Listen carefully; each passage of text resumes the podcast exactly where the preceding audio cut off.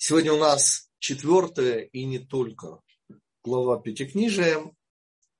И вопросы у нас сегодня действительно очень-очень острые. Во-первых, обратите внимание, мы немножко с вами э, пройдемся по тексту, но в основном вы обратите внимание в качестве домашнего задания, что история о чудесном спасении Ишмаэля, она идет перед чудесным спасением Ицхака. При этом параллели там множественные. А зачем? И чтобы усилить этот вопрос, нам нужно вспомнить первый день Роша Шана. В первый день Роша Шана, господа, мы читаем вот ровно этот отрывок из недельной главы Ваера, из четвертой главы. И только во второй день, и по очевидным и понятным причинам, в отличие от первого, мы читаем Акидат Ицхак, то, что по-русски неправильно переводится как заклание Ицхака. Более точный, конечно, связанный Ицхака. Это такой замечательно важный вопрос. Простите, пожалуйста. А почему вообще этот отрывок читаем в первый день Рошана? И лишь во второй? Э, что это? Почему это? И вот эти два вопроса, несомненное сходство. Помните, и встал Авраам утром. Это про что? Ответ про обе истории. И обращение сверху, и про обещание сверху, что все будет. Почему? И в особенности этот вопрос звучит, господа, мы же знаем, что такое Ишмаэль. У нас сейчас 5783 год. И когда ангелы говорят Всевышний, ты что делаешь? Ведь я напоминаю, имя Ишмаэль тот, кого услышит Всевышний, означает, и отсюда вот это вот возникают в кавычках ангелы, Ишмаэль, Всевышний, говорит, услышит Израиль, который так заорет от этого Ишмаэля, что мало уже Всевышнему не покажется. Вот так объясняется его имя. Хотя в самом Пятикнижии сказано, понимаете, что Всевышний слышит юношу, где бы он ни был. И если честно, посмотрев на историю арабов, таки слышит. А вот про евреев это не всегда видно, чтобы сказать, что Всевышний нас слышит. То есть не всегда видно, знаешь, он, конечно, он всегда слышит. Таким образом, наш ответ будет начинаться вообще-то из последней главы Пятикнижия. Поскольку нечто подобное, но немножко по-другому мы зададим этот вопрос и про Эйсава. Потому эта тема, которую мы вряд ли сегодня завершим, называется «Две альтернативы для Израиля». Ишмаэль и Исав. Камень и дерево. Но сегодня разговор у нас идет об Ишмаэле. И недельная глава, последняя недельная глава, которую, как все, надеюсь, помнят, посвящается практически одной вещи. Это браха, это источник всякого и всяческого изобилия духовного, которым наделяет перед своим уходом из этого мира наш учитель Моше 12 ветвей Израиля. Вот это зота браха. Но, если вы туда заглянете, то обнаружите один абзац весьма странного содержания о том, что Всевышний с Синая пришел, от Синая, Ашем Миссинайба, и дальше идут отсылки как раз к, Авра... прощения, к сыну Авраама Ишмаэль и к сыну Ицхака Исаву. Сказано буквально. И Ашем Мисеир Зарахламо, Всевышний э, воссиял с горы Исава Сеира, в Мипаран Офия.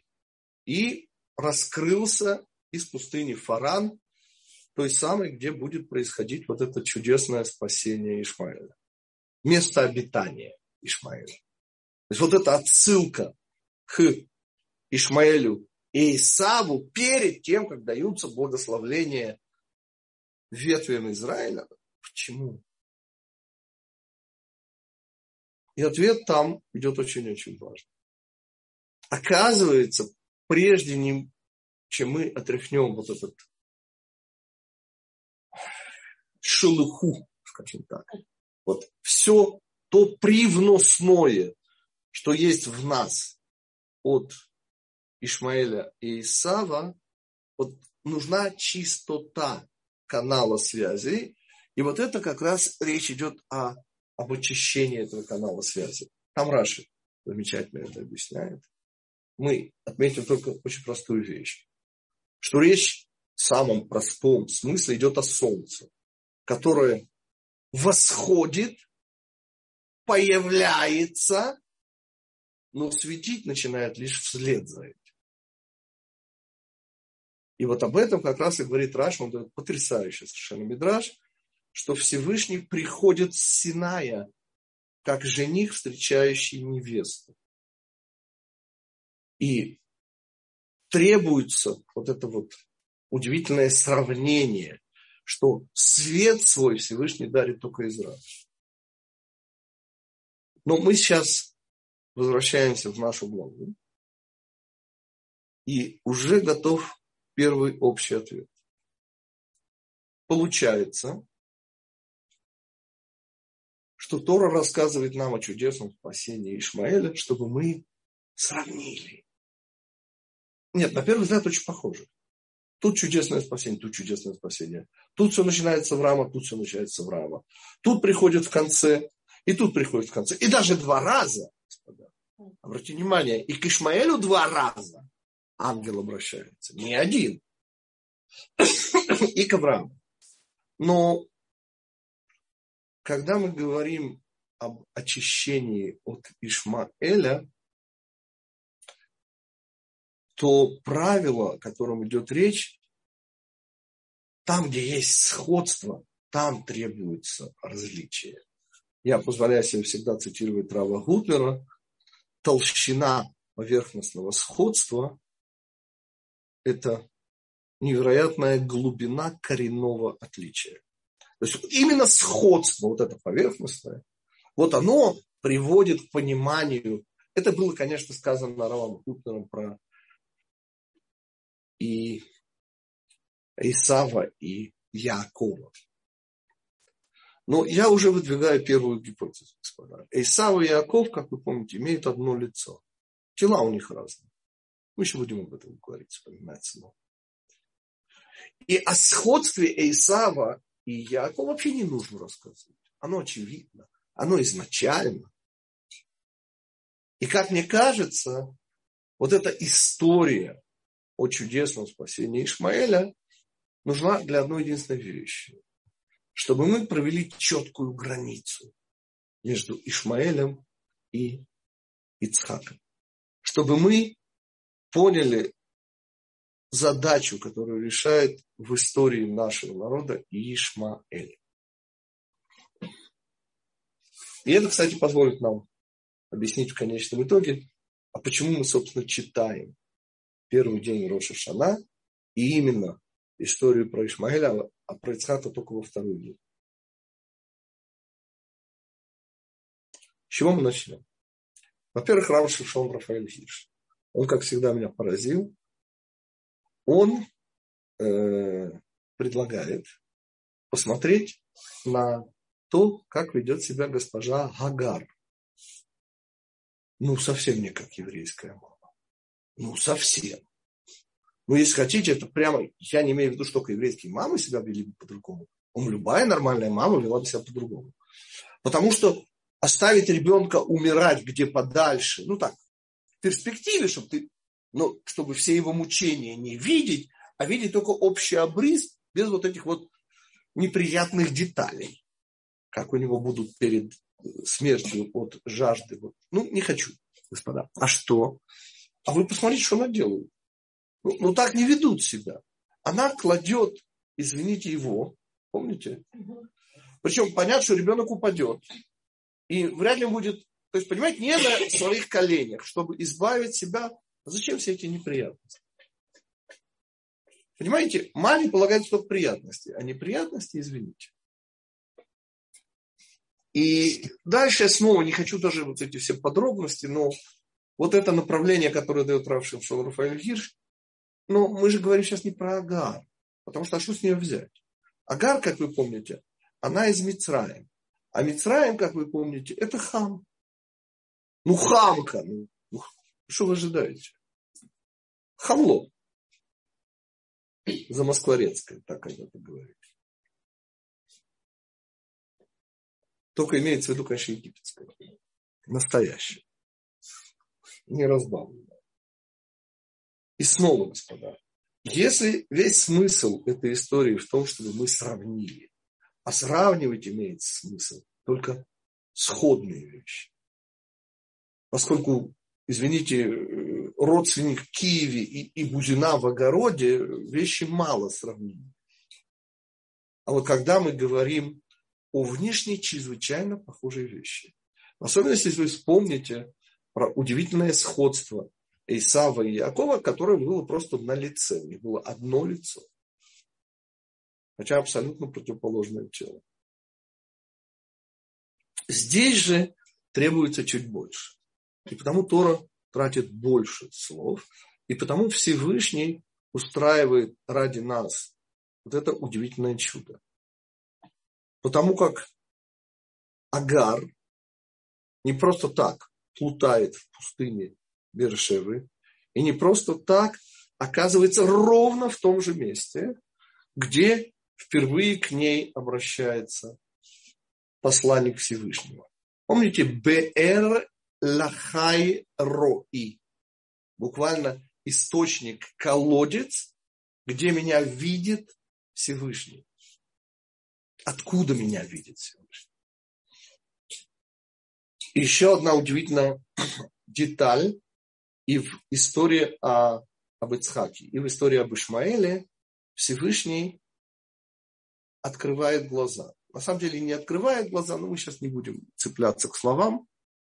Помните, Авраам вдруг видит перед собой запутавшегося шестого дня творения Овна, запоздалого барана, как я люблю это. Айль Ахар, запоздалый баран. Ладно? А Агар видит тот самый источник воды, тот самый колодец, который спас ее в предыдущий раз, когда она беременная. Ишмаилем, это предыдущая глава, Лех Леха. И помните, там звучит фраза, вот, которая будет нам сейчас очень нужна. Фраза, я ее помню, конечно, как Пере Адам, дикарь. Во-первых, человек, во-вторых. Это мы обсуждали. А вот дальше идет менее понятная вещь, хотя она мне казалась понятной. А именно, его рука во всем и яд всего в нем. Не всех, всего. Если бы речь шла о том, что вот он там крадет, но речь идет, и это уже рабочая гипотеза, о пространстве и времени. Поскольку, как мы учим с вами, ежели число 2, то это всегда может быть рацию, эмоция, пространство, время и так далее, и так далее, и так далее. Кто здесь пространство и кто здесь время? Ответ, кто претендует на страну Израиль? Откуда это наглость? Откуда эта наглость утверждать, что никому не нужная и неизвестная мечеть на храмовой горе? И, и вдруг, это же придумал, мы же знаем это, господа, по решению Политбюро советского, было поручено товарищу Николаевичу Ушеску в далеком 1968 году создание палестинского народа. Мы знаем, кто создавал. Вышла книга. Это был самый высокопоставленный перебежчик на Запад. Его звали, что я сейчас помню, генерал-лейтенант, был начальник румынской разведки. Перебежал на Запад, вот, где и прожил всю свою жизнь, и написал книгу, где он пишет, как он с помощью, естественно, советников придумывал палестинский народ. Флаг, гимн, все, что нужно, потому что был народ. Ему нужна была святыня. И это он придумал мечеть Элякс. Про нее никто никогда не слышал. Единственное, что про нее знали, что именно на ее ступеньках был убит дедушка Хусейна, король Абдалла. Вот там его убили. Вот, вот чем она, в общем, была известна. Более ничем. Потому что, ну, мечети вы же знаете. Даже где бы вы ни жили, в ваших городах тоже есть мечети. То есть это, мягко говоря, неудивительная вещь мечеть. Дальше. Нет, на четыре... Ну, извините, это неизвестно откуда. Есть четыре места, которые на это претендуют в исламе. А, ради бога. Это все неинтересно. Что да, интересно. Что в результате, я совершенно не собираюсь эту тему развивать, у нас эта тема есть, она называется «Палестинский народ. Передовой отряд Амалека». Кто хочет в пятом году учебы, эта тема присутствует, сейчас мы ее трогать не будем. Мы акцентируемся на Ишмаэле. И мы уже сказали, что вот это сходство, вот это поверхностное сходство, внешнее сходство позволяет не только увидеть пропасть, но позволяет нам разобраться с удивительным коренным отличием Израиля от Исава и Ишмаэля. Так вот, первое, что мы сказали, оказывается, для того, чтобы обнаружить коренное отличие, углубиться, нужно поверхностное сходство. Потому что понятно, что они это не мы, а мы это не они. Но сначала надо увидеть сходство. Так вот, очень интересно. Несомненно, Ишмаэль, вряд ли кто из вас может отличить, ну, разве что те, кто с нами учится и помнит статью «Союз слова», обрезание Ишмаэля. А чем, простите, халяль отличается от кашрута? режут ту же самую сонную артерию. И надо быть сведущим в законах еврейских человеком, чтобы увидеть разницу. Обратите внимание, насколько все похоже. Вы в это поверите с трудом, но арабские женщины окунаются в водоемы, в источники для очищения. У них тахрих им есть, господа. Они своих мертвых, ну, ну прямо, извините, э, Дерехахаим посмотрели. Путь живых. Ну, это основная книга по Лахе, как омывают мертвых, как ухаживают за телами и так далее. Нет, все у них не так. Но внешне несведущий человек вообще не отличит. И для чего можно сказать? А для чего вообще создан этот? Ответ. А чтобы вы задали вопрос, для чего он создан? А если вы этот вопрос не создаете, то, то этот мир явно не для вас. Если этот мир не вызывает у вас вопрос, он просто не для вас. Итак, самое первое мы уже поняли.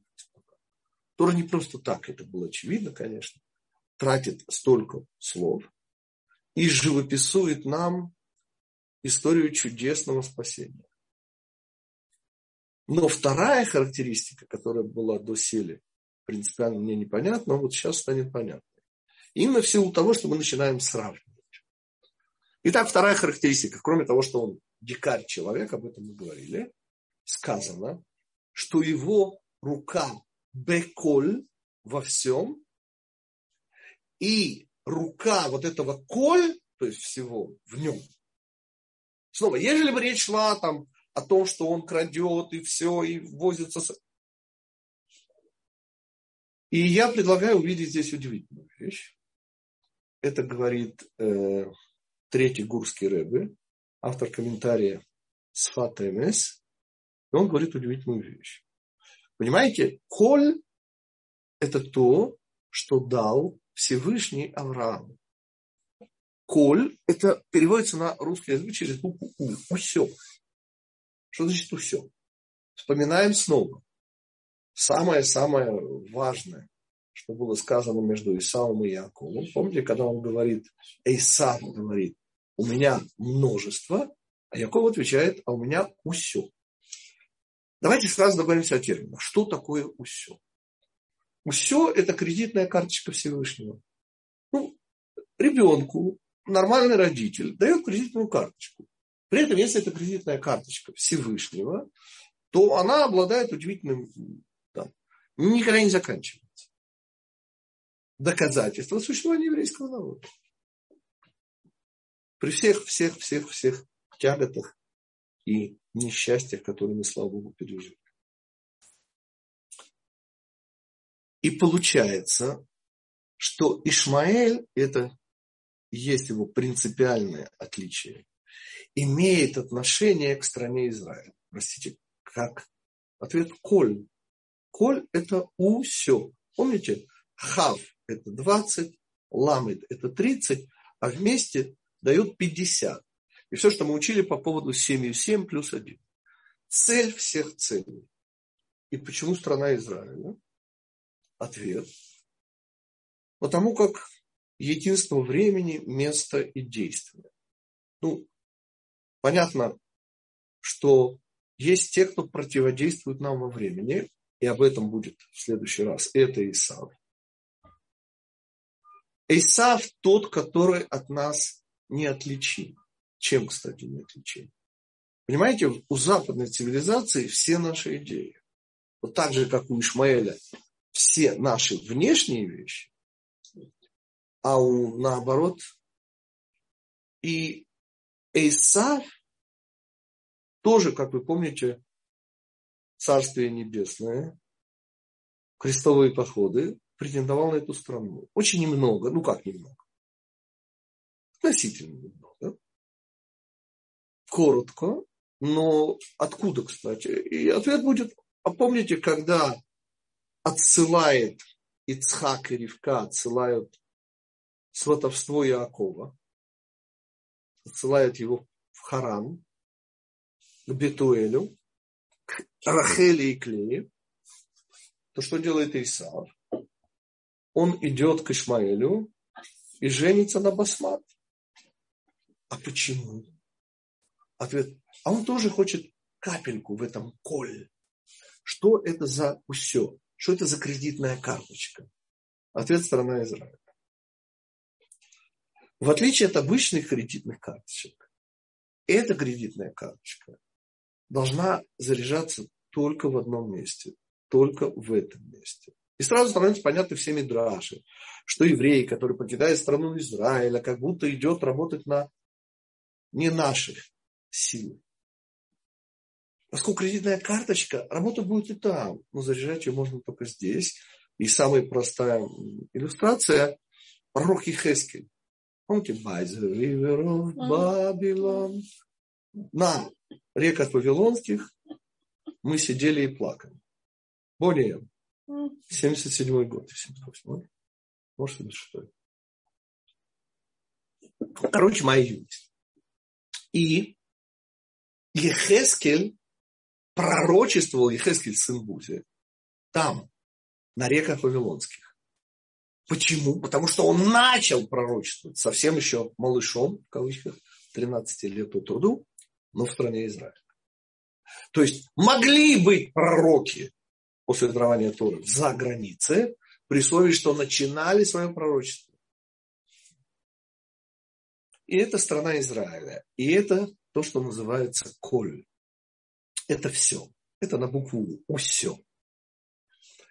И то, что получается сказано в определении Ишмаэля, это еще предыдущая глава, это не наша Вайра, это предыдущая, что у него рука. Понимаете, он имеет прямое отношение к стране Израиля. И что? А что избавиться от него можно только одним способом. Это когда Израиль, понимаете, начинает жить в стране Израиля по законам Торы. То есть, когда мы избавляемся от его претензий на храмовую гору, на пещеру Махпыла, и третье место, на которое он претендует, это, конечно, пещера, пещера, могила. Э, Йосефа в Шхеме, тоже когда-то говорили с вами об этих трех местах, о противопоставлении пещеры Махпыла и храмовой э, э, горы. Помните, это хесед и гура, жизнь и смерть. И, наконец, правильные пропорции – это уже Йосеф, который ровесник Якова, который неотличим от Якова. Так вот, эти три места – суть Израиля, суть страны Израиля, именно на них, помните, они единственные, которые были куплены. Именно на них претендует Ишмаил. И мы уже понимаем, почему претендует. Потому что ему это дано. Что ему дано? Ему дано мешать нам в пространстве. Мешать нам жить в стране. Работа у него такая. У Исава совершенно другая работа. Он немного имел к этому отношение через басмат. И отсюда крестовые походы. Но они, начавшись через 200 лет и закончились. Можно еще здесь вопрос? А Римская да. империя тоже э, как крестовые походы или нет? Как мы помним, Римская империя была той, кто захватывает в результате братоубийственной войны Корканоса и Аристоблуса, сыновей Шломцион и Манка. Война начинается в 67 году, до христианской эры. И Гней Помпей сюда приходит в 65-м, захватывает Иерусалим. Понятно, что Римская империя здесь при чем, поймите. Ну, это Альберт Эйнштейн, это не я. Про временно-пространственный континуум. Эти вещи неразделимы. И в конце концов вы помните, что говорит пророк Хескель. Что они пойдут друг против друга, а вот потом они соединятся. И тогда все начнется по-серьезному, по-взрослому, как любят говорить в СССР бывшем. Можно вопрос, Равгитик? Да, Роман, да, вопрос. А, вот эта претензия Ишмаэля на землю Израиля через Басмат э, Исава, это попытка быть автономными от Израиля, чтобы не быть управляемыми через еврейский народ, а непосредственно от Творца? Ну да, самоутверждение, несомненно. Автономность как самоутверждение. Ну, ведь идея альтернативы, в чем идея альтернативы? Что можно по-другому. Как по-другому? Ответ. А у нас есть все то же самое. У них снаружи, а у этих внутри. Ведь давайте сразу уже объясним удивительный феномен. В Европе пустеют церкви и наполняются мечети. Внутренние и внешние. Хотя Ишмаэль имеет внешнее, но шагиды, джигиты исламского вероисповедания, они обращаются, и это просто как пример, мало кто про это знает, но в Испании сейчас происходит реконкиста. Не дай бог, ни, никакого э, применения оружия. Но невероятное в процентном отношении количество испанцев, коренных испанцев, принимает ислам. Причем не как во Франции, где это в основном все-таки девушки, которые выходят замуж. Не-не-не. Там все серьезно. Там братья. Братья мусульмане. И вот эта идея, люди братья мы, господа, вы, вы же понимаете, откуда эта идея идет. Нет, у христиан все то же самое. Но у христиан все исключительно на уровне идей. Здесь же это совершенно конкретные вещи, они это делают, руками делают. И это особенность Ишмаэля.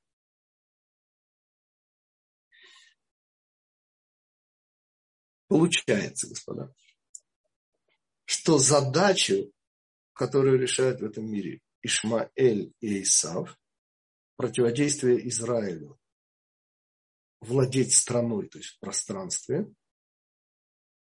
и существовать на протяжении истории, это Исав, конечно. Не то, чтобы Ишмаэль нам не мешал, снова, господа. Здесь, несомненно, две стороны одной противодействующие нам силы. Но акцент, тем не менее, Исава – это время, а акцент Ишмаэля – это, конечно, страна Израиля. И ровно об этом нам здесь и говорила прошлая глава и вот нынешняя глава.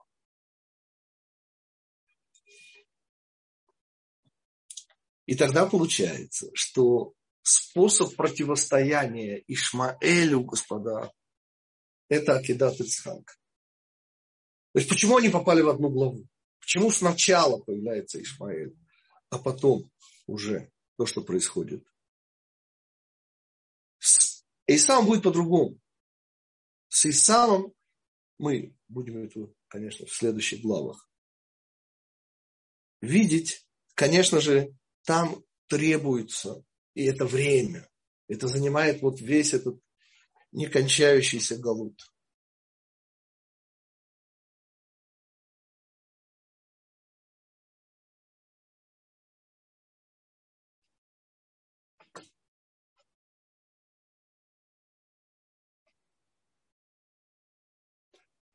Ишмаэль тот, кого слышит Всевышний. Им все время везет, если вы посмотрите историю. Они как бы исчезают и вдруг снова появляются. В этом смысле Исав – это чрезвычайно постепенная такая, вот, очень прямолинейная, как и полагается, духовным наследником Рима.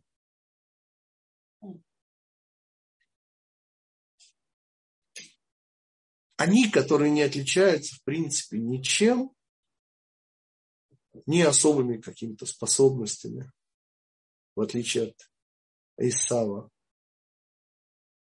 удивительно преуспевают в этом мире. И откуда? Ответ говорит наша глава. Там, где мы не связаны с закланием Ицхака, там, где мы, это Мидраж, не способны сказать Нишма, Нишма исправляет Ишмаэля. Наасе, Исав напоминает, это тот самый корень делать. И потому Наасе – это наше избавление от Исава, а Нишма – это наше избавление от Ишмаэля. А что такое Нишма, господа? И вот получается, что то, что мы сейчас с вами делаем, то есть пытаемся углубленно учиться, вот это ровно позволяет нам избавляться от Ишмаэля. Там, где Израиль учит Тору, там у нас получается избавиться от Ишмаэля. Там, где Израиль делает Тору, вопреки всему, у нас получается избавиться от Исава. И я имею в виду, что посмотрите в историю и придумайте уже сами себе примеры. Мы же начинаем отвечать на заглавный вопрос про Роша Шана, первый и второй дни. Что такое первый и второй день?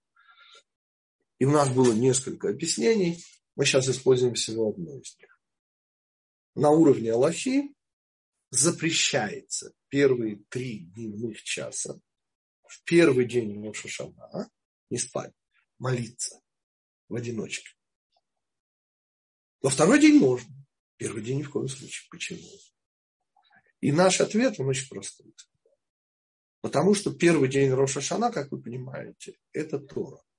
Второй день Рошана – это мудрецы. Это уже добавка.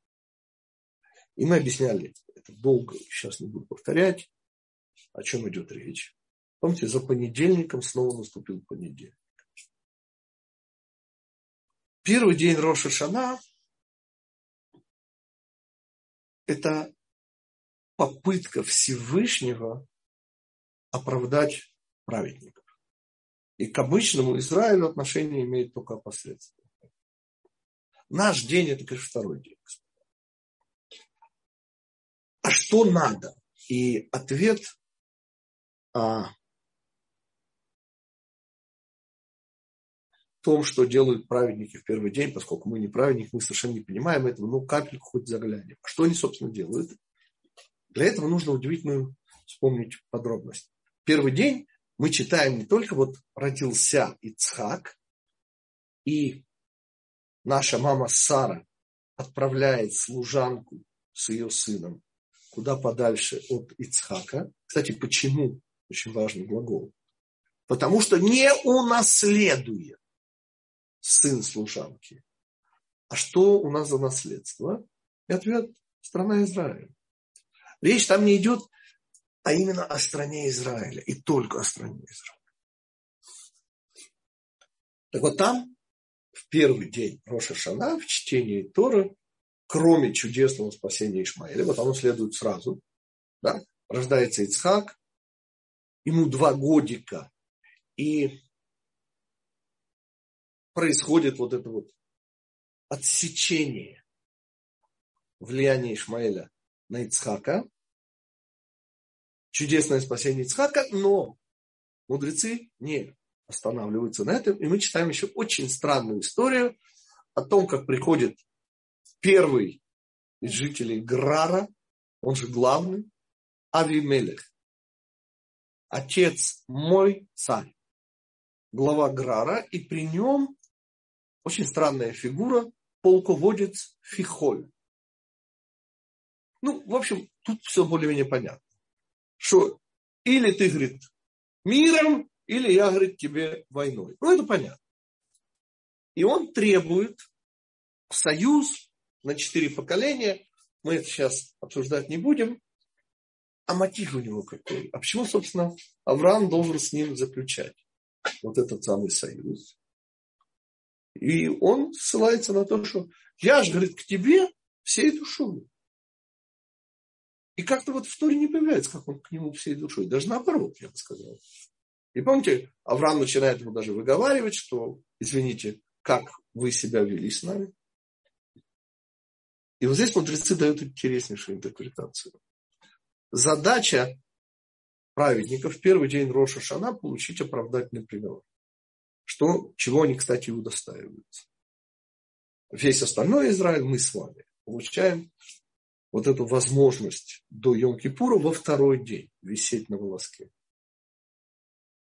первый день они, наши праведники, должны получить оправдательный приговор. Как? И всего два довода. Так почему был спасен Ишмаэль? Почему такое чудесное спасение? И вот здесь, как и с Лотом, будет ровно то же самое, потому что он сын Авраама. Вот нет никаких причин, господа. Вот если честно, ничего симпатичного вышло. Да, он сделает чего в конце, я знаю.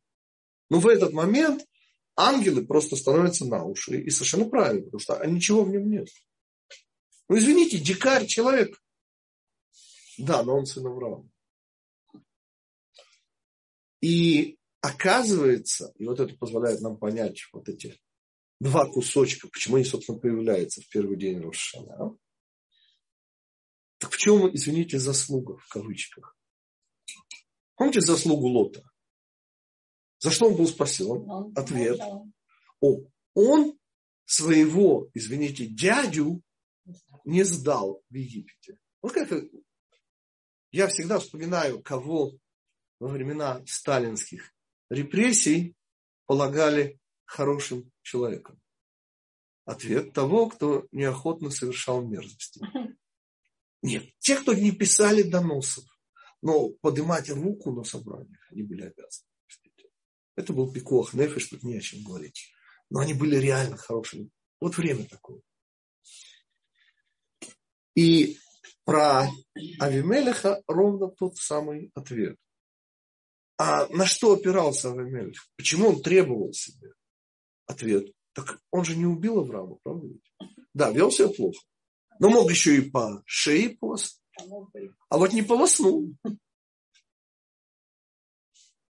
И идея здесь очень простая. Понимаете, как мало нужно, чтобы заслужить милость Всевышнего. Вот эта малость, сын Авраама. Ничего там нет, просто сын Авраама. Или, ну, смотрите, он же не продолжатель. Он же, если честно, вообще никто но сын Авраама. И Авимелех, который не навредил. Ну, то есть навредил, но немного. А мог бы больше навредить. И даже вот это считается заслугой. И вот это ровно то, о чем говорится в первый день Рошана.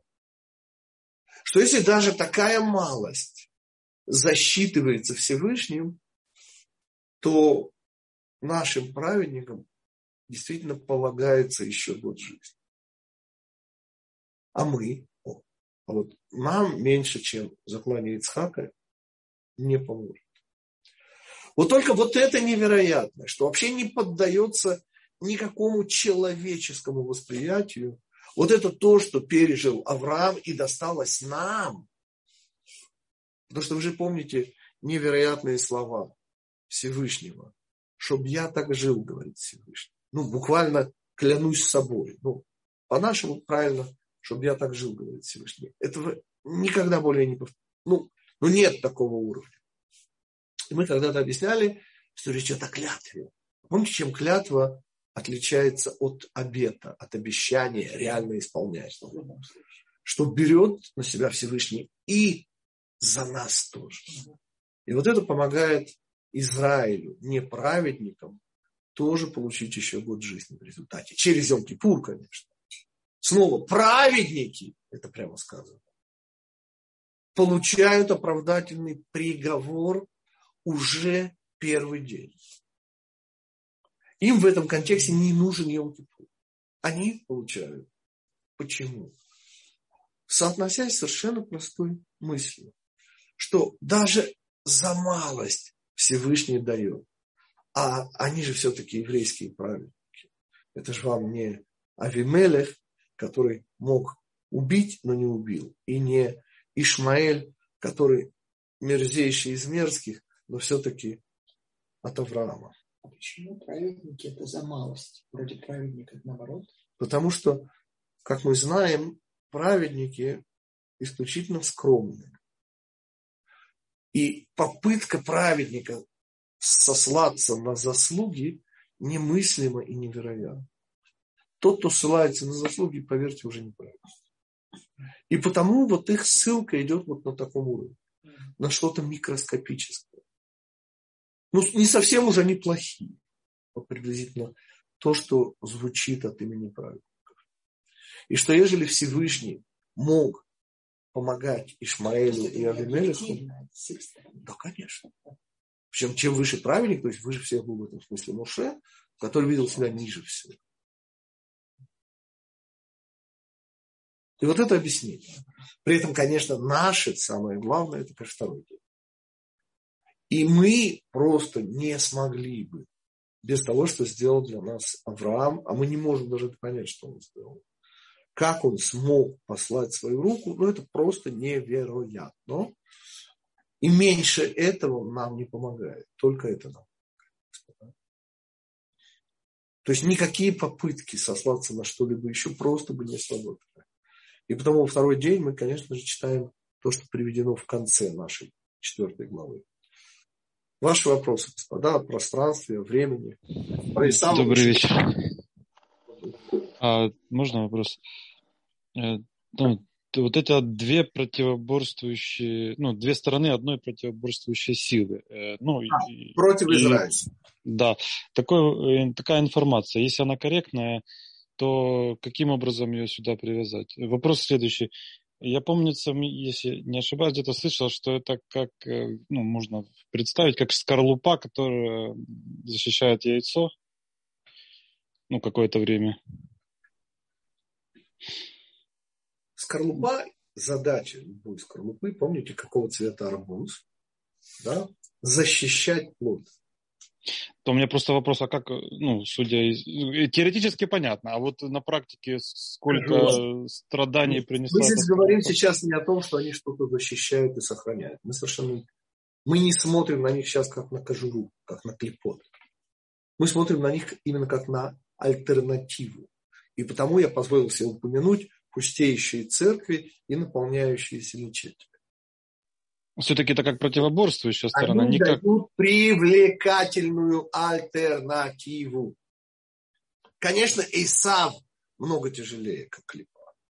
Потому что выстоять тысячелетиями против всех соблазнов культуры, цивилизации – это Исав. Но напоминаю, что именно Ишмаэль, это тоже мало кто помнит, господа. Но именно Ишмаэль, Гарун аль-Рашид, это восьмое столетие христианской эры. Помните знаменитый багдадский халиф? Это он первым ввел вот эту самую э, звезду, желтую звезду Давида Гитлера. Ну, не в варианте Гитлера. У него был другой вариант, там был колпак такой смешной. Но это именно он первым придумал. И Ишмаэль никогда не требовал от нас чего-то такого экстраординарного, а только кланяться. И поглубже, и поглубже. Вот кланяться. То есть он господин, а мы его слуги. Это совершенно другая система, поймите. Это система пространства. Это система слуги и господина. Внешняя, да? Именно потому, что он, как бы, вот внешний, да, это его. Он хозяин, а вы гурнышт, а вы никто. Это, это Ишмаил. У Исава, конечно, там целый спектр. У, прошу прощения, у, да, у Исава там целый спектр. Ну, извините, время, времени рознь. А идея, место, она в этом смысле не изменяется. Это идея господства. Ну, а защитные есть какие-то, или их вообще нет, этих функций, или это ошибка? Значит, против Ишмаэля, господа, к сожалению, работает только одна единственная вещь. Коль. Только страна Израиля. Ничего больше не работает. И когда мы приходим сюда, как, извините, гости, и извиняемся за то, что сами мы не местные, но дайте, приютите, позвольте. Потому любая уступка исламу вызывает только большее давление. Потому что речь идет о господстве. Они господа. И потому понимает только одну единственную вещь – силу. С Исавом все совершенно по-другому. Ну, про Исава дальше. Еще вопросы, господа? Можно вопрос? Да, Елена. Елена. Э, да я вот пытаюсь разобраться с наследниками Авраама. То есть Ишмаэль да. это клипа, и потом уже когда... И Исав это клипа. Это, это две разных не трогаю. Я пока говорю об Аврааме. И да. Ицхак у нас, э, так сказать, уже, во-первых, был он обрезан э, на восьмой, на восьмой день, день. То, да, там 13, то есть все, он уже весь замечательный. И очень хорошо, кстати, они дружили, и он привел к Туру вот это... Э, Только вы сейчас говорите о закатных днях Авраама.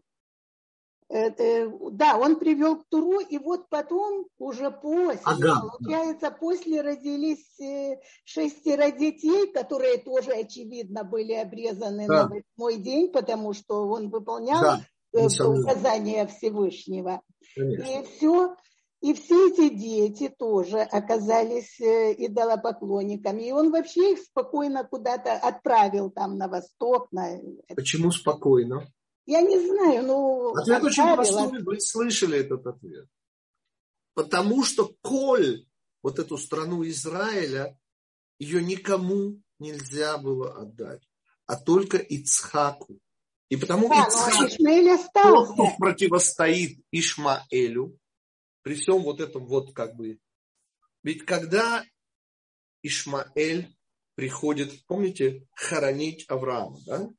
Кто приходит? Ишмаэль и Ицхак, и Ишмаэль Нет, Ицхак и Ишмаэль, в том-то же и дело. Да, сначала Ицхак, да, Ицхак Только и Ишмаэль. когда арабы признают силу, вот, вот тогда мы получаем власть над страной Израиля. Поймите, Ишмаэль не просто так возвращается к истокам. Но ну, он, он остался, а признает они... силу Ицхака. Хорошо, а силу. Даже я специально говорю даже не первенство. Первенство это будет у Эсава. А может Здесь быть, сила что, Ицхака. Может такое быть, что новое правительство сейчас как-то с этим... Сейчас, про новое правительство я сейчас скажу. Я просто хочу отослать вас к теме. Вот когда я говорю, что Ицхак тот, кто противостоит Ишмаэлю. Понятно, что Яков тот, кто противостоит Исаву. Так вот, про противостояние, про то, что сделал для нас наш праотец Ицхак. А вы же помните, что, что об Ицхаке очень мало известно. Потому я ужасно рекомендую, это очень простой урок. Палестинский народ, послушайте просто. Палестинский народ э, передовой отряд Амалек.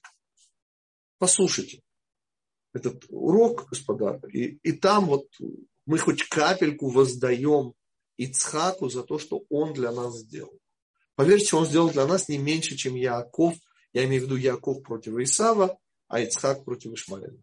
Так вот, Ицхак сделал не меньше. Да, еще вопрос. А те дети, которые вообще, они вообще и ни к чему... Есть мнение, что сыновья Ктуры, их отсылают, как вы помните, да, к истокам, да. к востоку.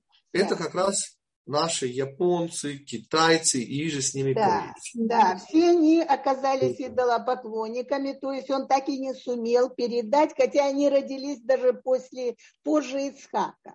Да, но вы забываете об удивительно красивом комментарии Раши. Он им дал сути в нечистоте. Что это значит? Они сохранили для нас тибетскую медицину. Для нас, для нас. Они сохранили для нас медитации буддисты. Они сохранили для нас все то, что мы не могли не потерять. То, что мы были, извините, в эпицентре событий. А они были с краю. И поймите, сегодня приходят евреи из оттуда, из Японии, из Китая, из Кореи, приносят все эти вещи. Они их сохранили. Это те подарки, которые им дал. Да, еще вопросы, господа. Э, насколько известно, последний этап э, э, Галута Исава – это Галут Ишмаэля, правильно? Сказано, это уже Баля Турим говорит, через одну главу в конце Хаисара. Помните у этого сходства 12 ветвей Израиля и 12 Хаисара? 12 князей, 12 э, глав у Ишмаэля. И там как раз сказано, что Альпней Коль Эхав Поль, и пишет там Балатури, что когда упадет Ишмаэль, вот тогда будет у нас третий храм, будет у нас Машех. То есть падение Ишмаэля необходимое и достаточное условие для того, чтобы у нас был третий храм и Машех. Так что Ишмаэль это очень серьезно. Я подумал просто по поводу того, что их идея всемирного халифата не такая уж, ну, призрачная, как бы скажем. Поймите, там же дело не в этом. Помните мое объяснение а почему они так стремятся к атомному оружию? Ответ, потому что устная традиция ислама говорит о последней войне добра и зла и так далее. И все, что мы об этом говорили. Хорошо, господа, мы продолжим эту тему. А, Равгитик, можно да. вопрос? Плохой